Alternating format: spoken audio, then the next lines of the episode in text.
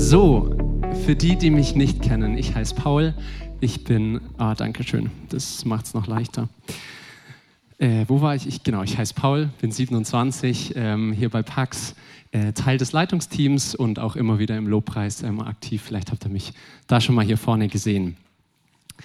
So, wer von euch in den letzten Gottesdiensten schon mal da war, erinnert sich vielleicht an das Bild des, ähm, ich glaube, das brauche ich nicht, aber danke. äh, wer in den letzten Gottesdiensten da war, erinnert sich vielleicht an das Bild, das Flo mitgebracht hat. Hat es noch jemand auf dem Schirm? Genau, eine Oase. Es war ein Bild von einer Oasenstadt in Marokko. Ich habe heute auch ein Bild dabei, aber da ich mich nicht wie Flo auf Kunstausstellungen in Amsterdam rumtreibe, wo dann Bilder von Oasenstädten hängen, ähm, sondern in meiner Freizeit am äh, Gemüse anbaue, habe ich ein Bild von äh, der Ackerparzelle dabei, die äh, Tine, meine Frau und ich diesen Sommer und schon äh, die letzten Sommer das so ein bisschen bewirtschaften. Das ist so ein kleiner Streifen auf so einem ähm, Feld im Bärenkeller, wo wir halt alles erdenkliche Gemüse, was schmeckt und was nicht so gut schmeckt, anbauen. Und das ist so ein Ort, ähm, wo ich gerade diesen Sommer viele Stunden verbracht habe. Oft ähm, nach dem Arbeitstag, ähm, ich sitze überwiegend im Büro, deswegen war das irgendwie ein schöner Ausgleich, ähm, was mit meinen Händen zu machen, ähm, genau an einem Ort zu sein, wo es blüht, wo was wächst, wo was gedeiht, ähm, draußen in der Natur, wo ich sehr gerne bin. Und es schaut vielleicht jetzt so idyllisch aus, aber da ist richtig viel Stadt drumherum. Also die B17 ist da direkt nebenan oder auch die Bahnlinie, man hört da immer wieder den Verkehr. Oder das Gaswerk ist auch nur ein paar hundert Meter weg. Wenn da Kulturveranstaltungen ähm, sind, hat man da auch immer abends was gehört. So.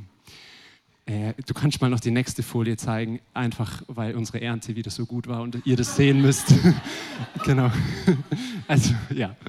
Ähm, wenn wir an Pax denken, haben wir oft dieses Bild von einem Garten verwendet, von einem Garten in der Stadt, wo es blüht, wo es gedeiht, wo Frucht entsteht, ein Ort von Leben, von Kreativität, von Schönheit, wo Gemeinschaft stattfindet, wo man gemeinsam lachen und weinen kann.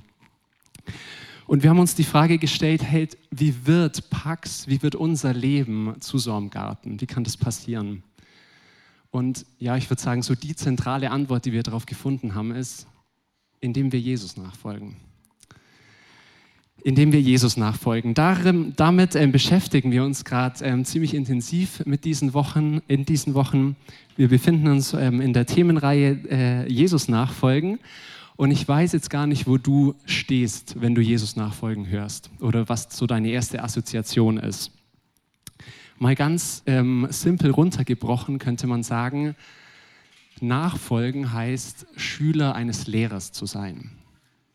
Ähm, oder wir sagen, wir folgen Jesus nach. Das bedeutet, Schüler von Jesus zu sein. Jesus war ein Lehrer, der im ersten Jahrhundert gelebt und gewirkt hat. Und dieser Jesus hat Menschen eingeladen und man könnte eigentlich sogar weitergehen und sagen, geradezu aufgefordert, ihm nachzufolgen. Es gibt da viele Begebenheiten in der Bibel. Ähm, wir wollen mal eine zusammen lesen. Die steht im Buch Matthäus in Kapitel 4 ab Vers 18. Da heißt es, als Jesus am See von Galiläa entlang ging, sah er zwei Fischer, die auf dem See ihr Netz auswarfen. Es waren Brüder, Simon, auch Petrus genannt, und Andreas. Jesus sagte zu ihnen, kommt, folgt mir nach ich will euch zu Menschenfischern machen. Sofort ließen sie ihre Netze liegen und folgten ihm. Als er von dort weiterging, sah er wieder zwei Brüder, Jakobus, den Sohn des Zebedäus, und Johannes. Sie waren mit ihrem Vater Zebedäus im Boot und brachten ihre Netze in Ordnung. Jesus forderte sie auf, mit ihm zu kommen. Und sofort ließen sie das Boot und ihren Vater zurück und folgten Jesus. Also, was lesen wir hier? Jesus ist unterwegs und er sagt, hey, du da hinten, wie heißt du? Okay, Petrus. Petrus, komm und folge mir nach. Und wer ist er da neben dir? Ah ja, dein Bruder. Andreas, komm auch du und folge mir nach. An anderer Stelle, ein paar Kapitel später, beruft Jesus einen anderen Mann, nämlich den Matthäus. Und der Punkt ist, Matthäus war von Beruf Zolleinnehmer so ein Job, der damals total verpönt war. Ähm, er hat Leute betrogen und ausgebeutet. Matthäus war verhasst. So, wenn du damals irgendwie einen guten Stand in der Gesellschaft haben wolltest, dann bist du nicht Zolleinnehmer geworden. Aber, Matthä aber Jesus sagt zu diesem am Rande der Gesellschaft stehenden Matthäus, ja, genau du, folge mir nach. Ich will dir einen neuen, einen besseren Weg zu leben zeigen. Und das ist ein totales Statement, was Jesus macht, weil er sich nicht irgendwie die perfekten Leute aussucht, die mit dem besten Schulabschluss, die mit der Bilderbuchpartnerschaft oder mit dem Traumjob. Nee, ganz im Gegenteil. Jesus lädt Menschen ein, ihm nachzufolgen und von ihm zu lernen. Und es nicht nur im ersten Jahrhundert, sondern bis heute. Jesus lädt dich und mich ein, ihm nachzufolgen. Egal wie du heißt, ob du alt oder jung bist, extrovertiert oder introvertiert, wo auch immer du herkommst, aus welchem sozialen Milieu auch immer, Jesus lädt dich ein, ihm nachzufolgen. Okay, wenn ihr was von heute mitnehmen wollt, dann ist die nächste Folie gut, äh, ganz gut, weil da stehen drei wichtige Sachen drauf. Ähm, Jesus nachzufolgen bedeutet, das Leben an, an diesen drei Zielen auszurichten. Erstens in Gottes Gegenwart zu sein, also das heißt Zeit mit Gott zu verbringen. Zweitens, das zu tun, was Jesus tat, also auch in unserem Handeln Jesus nachzueifern. Und drittens, Jesus ähnlicher zu werden, also auch einen charakterlichen Veränderungsprozess durchzugehen. Und die Idee ist, das ist so ein, so ein Dreiklang. Das sind drei Ziele, die wir alle brauchen. Wir können nicht sagen, ah ja, ich konzentriere mich auf Gegenwart Gottes und das mit charakterlicher Veränderung, lass mal. So, das ist wie so ein Hocker, mit zwei Beinen fällt er um, mit vier Füßen wackelt er vielleicht ein bisschen, braucht Spielfilzle, mit drei steht er sicher. Wir brauchen alles drei in unserem Leben. Und deswegen, ähm, falls du im letzten Gottesdienst nicht da warst, da ging es um dieses erste Ziel, in Gottes Gegenwart sein. Dann ähm, hör dir die Predigt vom Flo an über den Podcast. Ähm, genauso verfügbar. Heute geht es um Ziel 2, das Tun, was Jesus tat. Und im nächsten Gottesdienst wiederum kommt dann das dritte, Jesus ähnlicher werden. Die Idee hier ist, diese, ich habe schon gesagt, die drei Ziele sind miteinander verbunden. Jesus ist mit seinen Jüngern unterwegs. Die Jünger schauen ihm zu, wie zum Beispiel der Lehrer morgens Zeit mit seinem Vater verbringt wie er die Torah, man könnte sagen, so die damalige Bibel, wie er sie liest, wie er einen Ruhetag einhält, wie er mit Menschen umgeht, großzügig, gastfreundlich, wie er Mitgefühl mit Menschen hat, wie er trotzdem seine Überzeugungen und Werte hat und für die kompromisslos eintritt. Die Jünger schauen zu, sie lernen von ihm, sie übernehmen seine Gewohnheiten, fangen an, ihm ähnlicher zu werden. So, man kann es vielleicht vergleichen mit so einer beruflichen Ausbildung. Ähm, wenn du zum Beispiel bei einem Maler in die Lehre gehst, dann verbringst du erstmal viel Zeit, wahrscheinlich acht Stunden plus, so mit deinem Meister. Ähm, du schaust ihm zu, du tust es, was ein Maler tut, ja, und am Ende bist du halt ein Maler.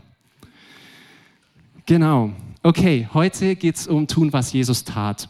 Äh, die erste Frage, die sich für mich erstmal gestellt hat, war, ja, okay, was hat Jesus getan?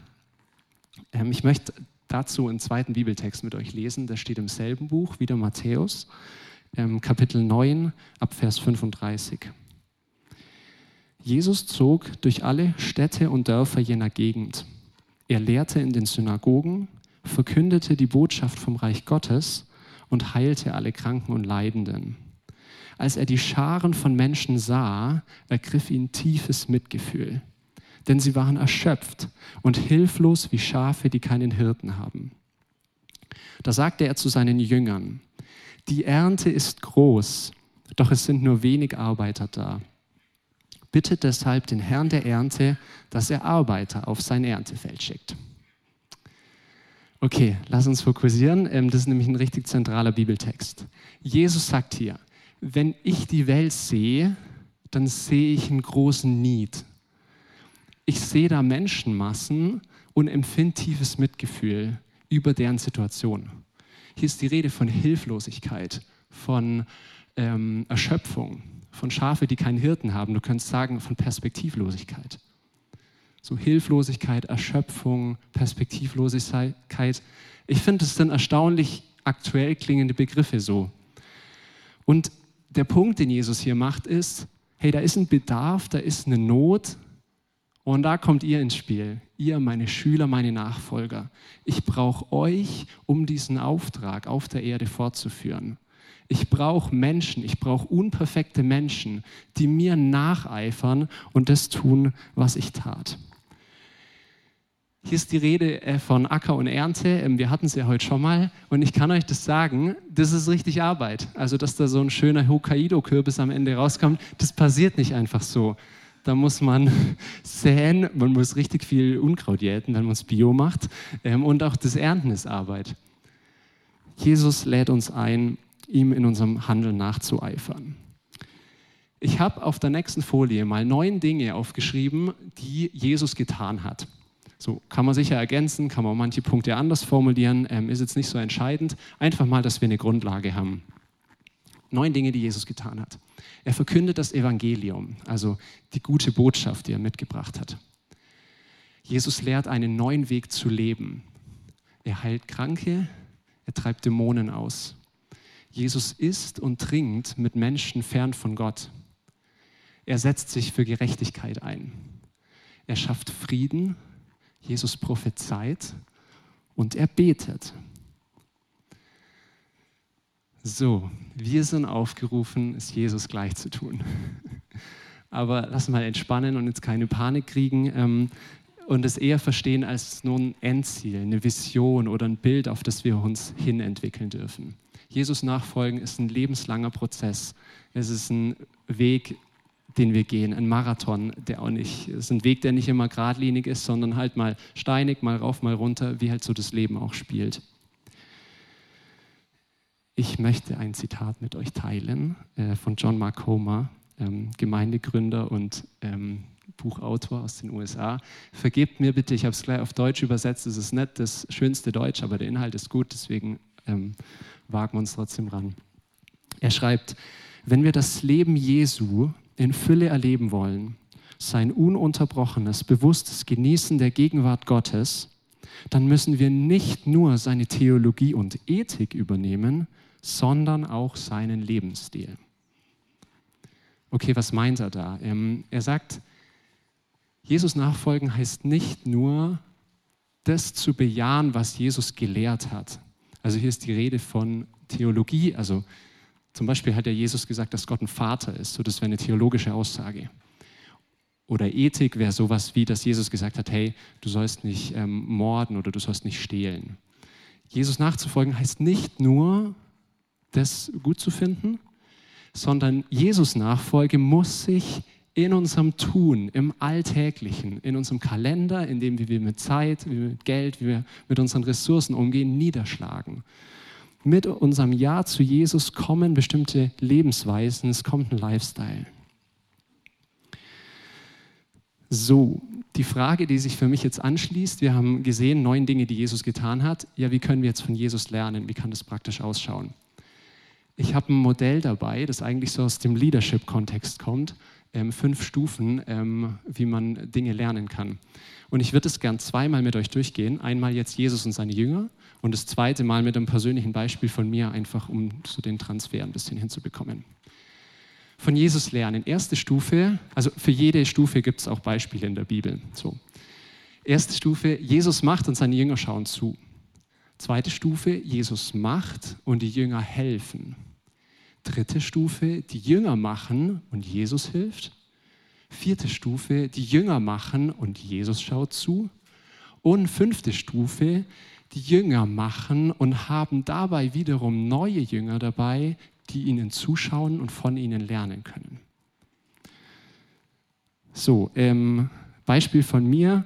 Ähm, ich bin in der Solarparkentwicklung tätig. Wir als äh, Firma kümmern uns um Planung und Genehmigung von Freiflächen-Photovoltaikanlagen. Also alles nicht so wichtig. Ähm, als ich im Studium fertig war und da als Projektmanager angefangen habe, habe ich erstmal so einen Realitätscheck bekommen und äh, musste feststellen, dass man eigentlich gar nicht so viel kann nach dem Studium. Also, sorry, Studi, sie will ja jetzt nicht demotivieren, Studium ist gut, aber das Lernen geht danach weiter. So. Okay, aber ich habe äh, den, ja, ich kann echt sagen, ich bin da total dankbar, den großen Segen, dass ich den Markus in der Arbeit habe. Ähm, das ist unser Projektleiter und gleichzeitig mein Vorgesetzter. Und Markus ist richtig gut drin, ähm, Dinge beizubringen, Leute anzuleiten. Ähm, du kannst dir vielleicht auch mal überlegen, was du gut bist. Am besten nimmst du irgendeine Fähigkeit, die du auch trainiert oder eingeübt hast. Jetzt nicht sowas, was du schon von Geburt auf perfekt konntest, weil ich glaube, dann findet man sich zumindest teilweise da auch wieder. Aber jetzt zurück zu Markus und mir. Ähm, als ich angefangen habe, ja, da hat Markus halt gemacht und Paul hat zugeschaut, Stufe 1, weil Paul noch nicht so viel konnte. Irgendwann hatte ich dann gewisse Prozesse schon irgendwie zwei, dreimal bei Markus gesehen und ich konnte ihm zuarbeiten, ich konnte ihn, konnte ihn supporten. Ähm, irgendwann hatte ich es dann ein fünftes, sechstes Mal oder so ähm, von ihm gesehen und schon geholfen. Dann war ich so weit, das selber machen zu können. Aber ich wusste, wenn ich mir jetzt unsicher bin oder wenn eine Frage aufkommt, da ist Markus, ich kann zu ihm gehen und er hilft mir. Das war Stufe 3. Irgendwann hatte ich dann so viel Routine, dass ich Markus für das eigentlich gar nicht mehr gebraucht habe und es lief selber.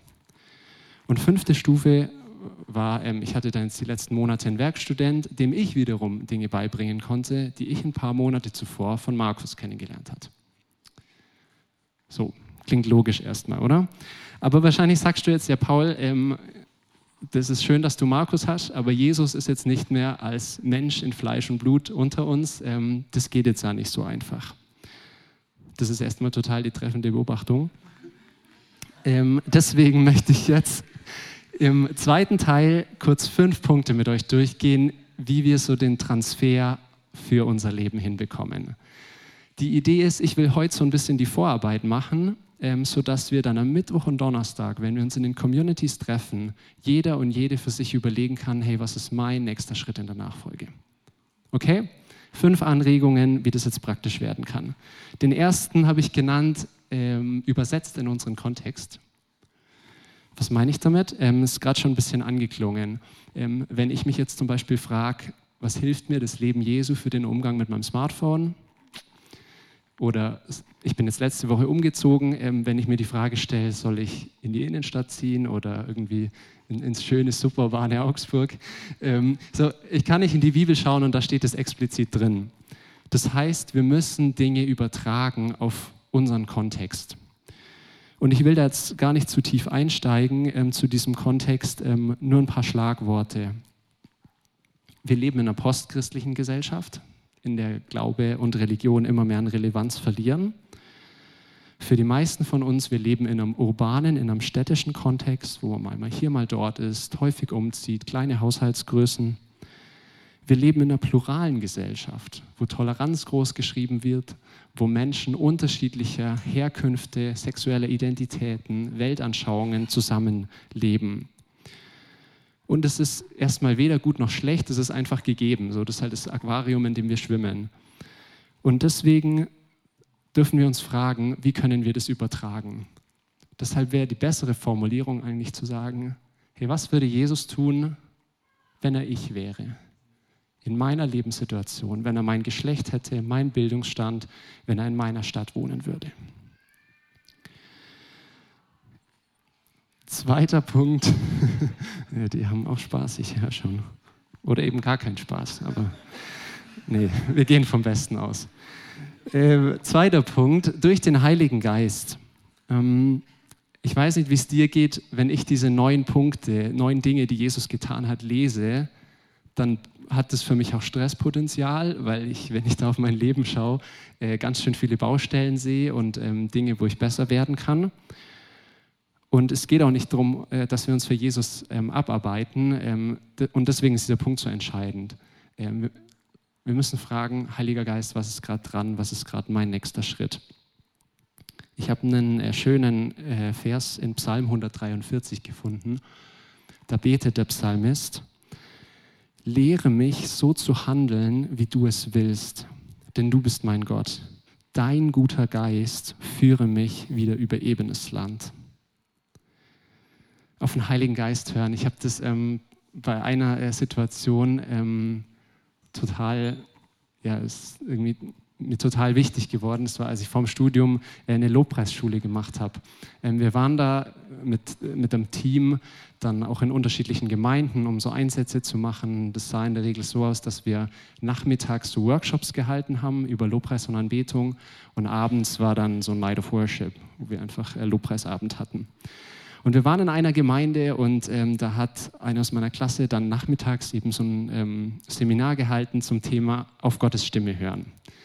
Und da war so eine Teilnehmerin, die war relativ jung, irgendwie 12, 13, hat sich gerade für Jesus entschieden. Ähm, die war total unsicher, das hat mir angemerkt, aber sie hatte Bock, Gottes Stimme zu hören und Menschen dadurch zu ermutigen. Und sie war dann erst bei dem Seminar und abends war dann eben Lobpreisabend. Und ähm, sie hat es hinterher so erzählt. Ähm, sie hatte dann den Eindruck, hey, hinter dir ist ein Mann, geh mal zu dem hin und sag ihm, Jesus liebt dich. genau, äh, so haben wir auch reagiert. Ähm, sie war sich unsicher, ist dann äh, zu einem aus dem Team hingegangen und hat ihn so im Rat gefragt, soll ich das jetzt machen, soll ich es nicht machen? Und äh, das war irgendwie so witzig, wie eben der, bei dem sie dann war, das hinterher so erzählt hat ja, also ist jetzt nicht das spezifischste Wort, eine konkrete Lebenssituation, aber hey, ist ja auch nicht falsch, deswegen mach mal. So, und long story short, ähm, das wurde für diesen Mann zu einem total lebensverändernden Moment. Ähm, ich kriege es jetzt nicht mehr ganz zusammen, aber ähm, der war eigentlich lang mit Jesus unterwegs. Ähm, dann hat, echt das, hat er so ein paar Schicksalsschläge ähm, bekommen im Leben und war so am Ringen und eigentlich schon dabei, seinen Glauben aufzugeben. Und er hat gesagt, hey, der Abend heute, ähm, ich, das ist Jesus so eine der letzten Chancen, die ich dir geben will. Ich fühle mich so wertlos, so lieblos. Ich brauche von dir einfach heute ein simples Signal, dass du mich lieb hast. Und ich, ja, das, das flasht mich irgendwie bis heute, weil, ähm, und, und ich habe da für mich mitgenommen, hey, auch wenn ein Impuls vom Heiligen Geist manchmal so banal vielleicht klingt, lass uns ihm gehorsam sein und folgen. Dritter Gedanke, ähm, kenne deine Lebens- und Glaubensphase, habe ich es genannt. Wir haben schon gesagt, Jesus nachfolgen, das ist kein geradliniger Prozess, das geht halt durch die Siege, die das Leben bietet und genauso durch die Krisen und Niederlagen. Und es ist auch kein Drei-Schritte-Programm, dass wir irgendwie sagen können, hey, jetzt habe ich Zeit mit Jesus verbracht, Check, Haken dran, ich tue das, was er tut und irgendwann kümmere ich mich um Jesus ähnlicher werden. Nee, ähm, das ist nicht geradlinig. Und zum Beispiel für mich waren die ersten Monate dieses Jahres keine so leichte Zeit. Ich war irgendwie überarbeitet. Ich hatte ein paar Punkte, wo ich lang dafür am Beten war und es einfach nicht gesehen habe, dass Gott eingreift. Und es hat mich zermürbt. Es hat äh, ja, mich richtig viel gekostet. Und wenn da jemand zu mir gekommen wäre in der Phase und gesagt hätte, hey Paul, da war doch Punkt 8, Prophezeien. Wie schaut es denn da gerade aus? Hast du Bock, deinen nächsten Schritt zu gehen? Ich hätte ihm wahrscheinlich einen Vogel gezeigt, so, weil das, wer, wie denn so? Und in, in der Phase war für mich einfach klar, hey, ähm, ich muss schauen, dass ich an Jesus dranbleibe. Und einfach, wenn ich morgens aufstehe, nicht in meiner Resignation zu bleiben, sondern einfach diesen Schritt zu gehen und sagen, Jesus, ich vertraue dir heute für diesen Tag, egal was kommt. Und es war sau schwer und hat vielleicht, weiß nicht, ein von drei Tagen geklappt. Aber das war die Phase und das war das, was dran war. So in Prediger 3 heißt es ab Vers 1, alles hat seine bestimmte Stunde und jedes Vorhaben unter dem Himmel hat seine Zeit. Geboren werden hat seine Zeit und sterben hat seine Zeit. Pflanzen hat seine Zeit und das gepflanzte Ausreißen hat seine Zeit. Töten hat seine Zeit und heilen hat seine Zeit. Zerstören hat seine Zeit und bauen hat seine Zeit und so weiter. Kenne deine Phase. Vielleicht bist du ganz neu im Glauben, hörst das erste Mal Gottes Stimme. Ja, dann stürz dich da voll rein. Oder vielleicht arbeitest du ein Kapitel aus deiner Vergangenheit gerade auf. Ja, dann ist das dein Fokus. Reflektier dich, frag den Heiligen Geist, was ist gerade für eine Stunde, was tut Jesus gerade und dann sag ja dazu. Vierter Punkt, starte bei den Basics. Prophezeien ist schwierig, ja, vielleicht. Dann fang damit an, für eine Person zu beten und sie zu fragen, wie Gott sie sieht. Oder das Evangelium verkünden ist schwierig, vielleicht. Dann schnapp dir jemand aus deiner Community und quatsch mit ihm über das Evangelium. Oder super easy, iss und trink mit Menschen, die Jesus noch nicht kennen. Ähm, das hat Jesus auch gemacht. Seine Strategie war simpel. Ähm, da gibt es die eine äh, Begebenheit, wo Jesus so einen Mann im Baum sieht, der da hochgeklettert ist. Und er fragt ihn so, hey, erstmal, wie heißt du? Sag nochmal, Zachäus, okay, komischer Name, aber egal. Hey, wie wäre es, wenn wir heute Abend zusammen essen? Du, nee, Zachäus, wir müssten bei dir machen, weil ich bin obdachlos. Aber ich habe gehört, du hast eh eine relativ große Villa da hinten in den Hügeln, die du dir durch Abzocke von Armen unterhältst. Aber ist nicht so entscheidend, kümmern wir uns später drum. Sag mal 19 Uhr, du kümmerst dich ums Essen. Wenn du Wasser hast, bringe ich Wein mit. Lad deine Kumpels ein, wird ein richtig guter Abend. So. so. Ja, also Jesus Strategie war simpel. Das war, was er gemacht hat. Ähm, wie erreichen wir Menschen in unserem Umfeld? Indem wir Zeit mit ihnen verbringen. Indem wir unsere Kommilitonen, den Arbeitskollegen, die Nachbarin zum Essen einladen. Und lass uns diese Baby Steps, die wir oft machen können, ja nur, nicht verachten. Diese kleinen Anfänge, die sind so viel wert, weil die haben das Potenzial zu einer Gewohnheit zu werden und damit echt zum Game Changer für unser Leben. Starte bei den Basics. Letzter Punkt, Massengemeinschaft. Ähm, ich habe vor kurzem das Sprichwort äh, gelesen, wenn du schnell gehen willst, dann geh allein. Wenn du weit gehen willst, geh mit anderen. So, wenn du schnell gehen willst, dann geh allein. Das ist so das, was Flo sich denkt, wenn er laufen gehen will und an mich denkt, weil dann nimmt er mich nicht mit. Es funktioniert nicht schnell. So, genau. Aber wenn du weit gehen willst, geh mit anderen. Vielleicht ist es für dich heute dran, ähm, oder vielleicht merkst du, wie der Heilige Geist dich zu einem dieser neuen Dinge ruft und sagt, hey, Leonie oder Franz oder whatever, geh da den nächsten Schritt. Und dann will ich dich total ermutigen, das zu tun und gleichzeitig dich auch ermutigen, such dir am besten jemanden, der mit dir läuft. Egal, ob es ein Mentor ist, ob es ein Kumpel, eine Freundin, dass ihr zu zweit unterwegs seid oder jemand aus deiner Community. Ich finde, wir haben bei Pax ein, ein super Setting, um zu dienen, Menschen zu dienen, Gott zu dienen, ähm, ja, ganz praktisch das tun, was auch Jesus getan hat. So, ich bin kein initiativer Typ. Mir fällt es schwer, Dinge so von, von null ins Leben zu rufen. Aber äh, was ich gut kann, ist mich begeistern lassen, wenn jemand sagt, hey Paul, das wäre doch eine super Sache, Spock da dabei zu sein. Und wir haben bei Pax schon viel, wo du praktisch äh, mitdienen kannst, den Nöten der Menschen begegnen kannst. Ob es jetzt bei den Kids ist, was Kreatives, was Praktisches, Technik, whatever. Genau. Massengemeinschaft. Ich komme zum Schluss. Wir haben uns als Kirche auf die Fahne geschrieben, wir wollen in Augsburg gemeinsam Jesus nachfolgen. Diesen lebenslangen Prozess, auf dem wir uns alle befinden, zumindest ein Stück weit gemeinsam zu gehen, durch die Highs und durch die Lows des Lebens. Und dadurch immer mehr eine Person zu werden, die Gott kennt und die Menschen dazu einlädt, Gott kennenzulernen. Versöhnt zu werden mit diesem Gott und Frieden zu empfangen. Ich möchte schließen mit einem ähm, zweiten Zitat von John Marcoma. Ähm, da schreibt er in seinem Buch Garden City. Kannst du es äh, noch zeigen, Daniel? Genau. Er schreibt, wir sind zu einer ganz bestimmten Art zu dienen berufen nämlich eine Welt zu schaffen, die ausschaut wie ein Garten, in der Menschen aufblühen und gedeihen können, in der Menschen Gottes großzügige Liebe erfahren und genießen können. Ein Königreich, in dem Gottes Wille wie im Himmel so auf Erden geschieht, in dem die gläserne Wand zwischen Erde und Himmel so dünn, klar und durchsichtig wird, dass man gar nicht bemerkt, dass es sie gibt. Das ist die Art von Welt, die zu schaffen wir berufen sind. Im letzten sind wir einfach dazu eingeladen, das fortzuführen, was Gott am Anfang bereits begonnen hat.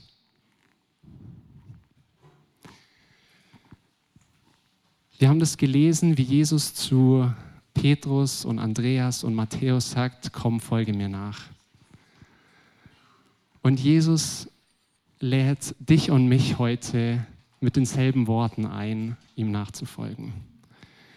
Und diese Aufforderung, Jesus nachzufolgen, erfordert eine Reaktion. Und dafür wollen wir jetzt einfach Raum schaffen. Ähm, wir werden nochmal in Lobpreis gehen. Ähm, es wird hinten da drüben, ähm, wenn auch zwei, drei Leute stehen, die, wenn du das möchtest, mit dir beten.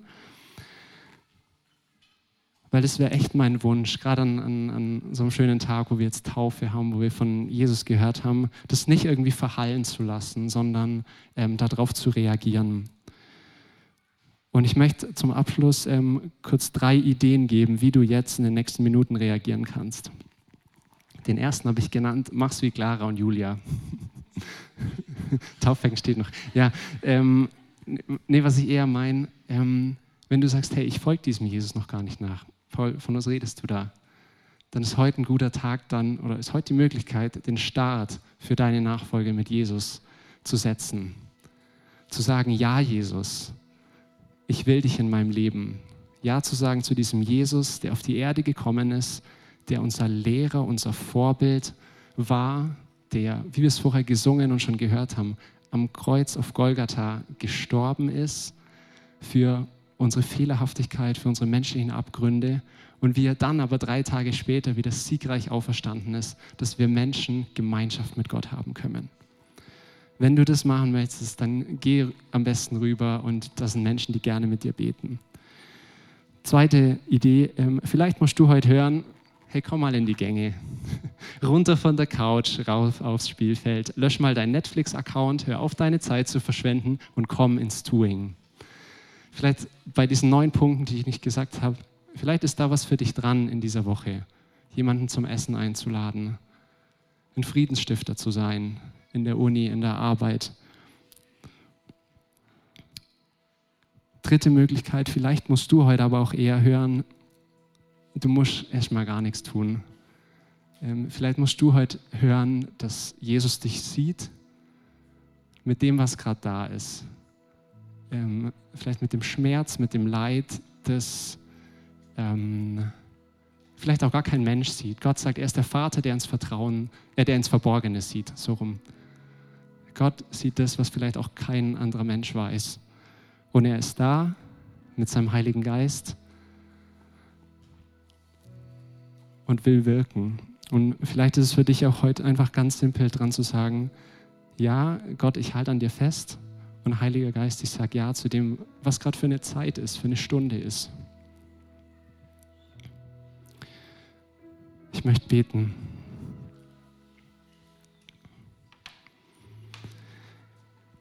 Jesus, wir danken dir von Herzen, dass du auf diese Welt gekommen bist, dass du ein Mensch wurdest, einer von uns, der ja, der das einfach, das Menschsein zutiefst nachempfinden kann. Und Jesus, wir sagen dir so, so danke für dein Leben, für dein Vorbildsein, für dein Sterben und für dein Auferstehen. Weil wir brauchen dich so sehr. Wir persönlich, Augsburg, diese Welt braucht dich so sehr.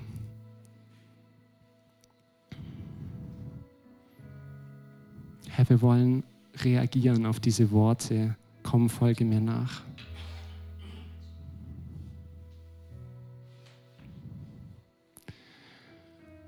Heiliger Geist, ich möchte dir jetzt echt Raum schaffen, ganz bewusst sagen, ähm, sprich du zu uns, wirke unter uns, tu das, was dir wichtig ist. Und ich bitte dich, mach uns bereit, dem zu folgen.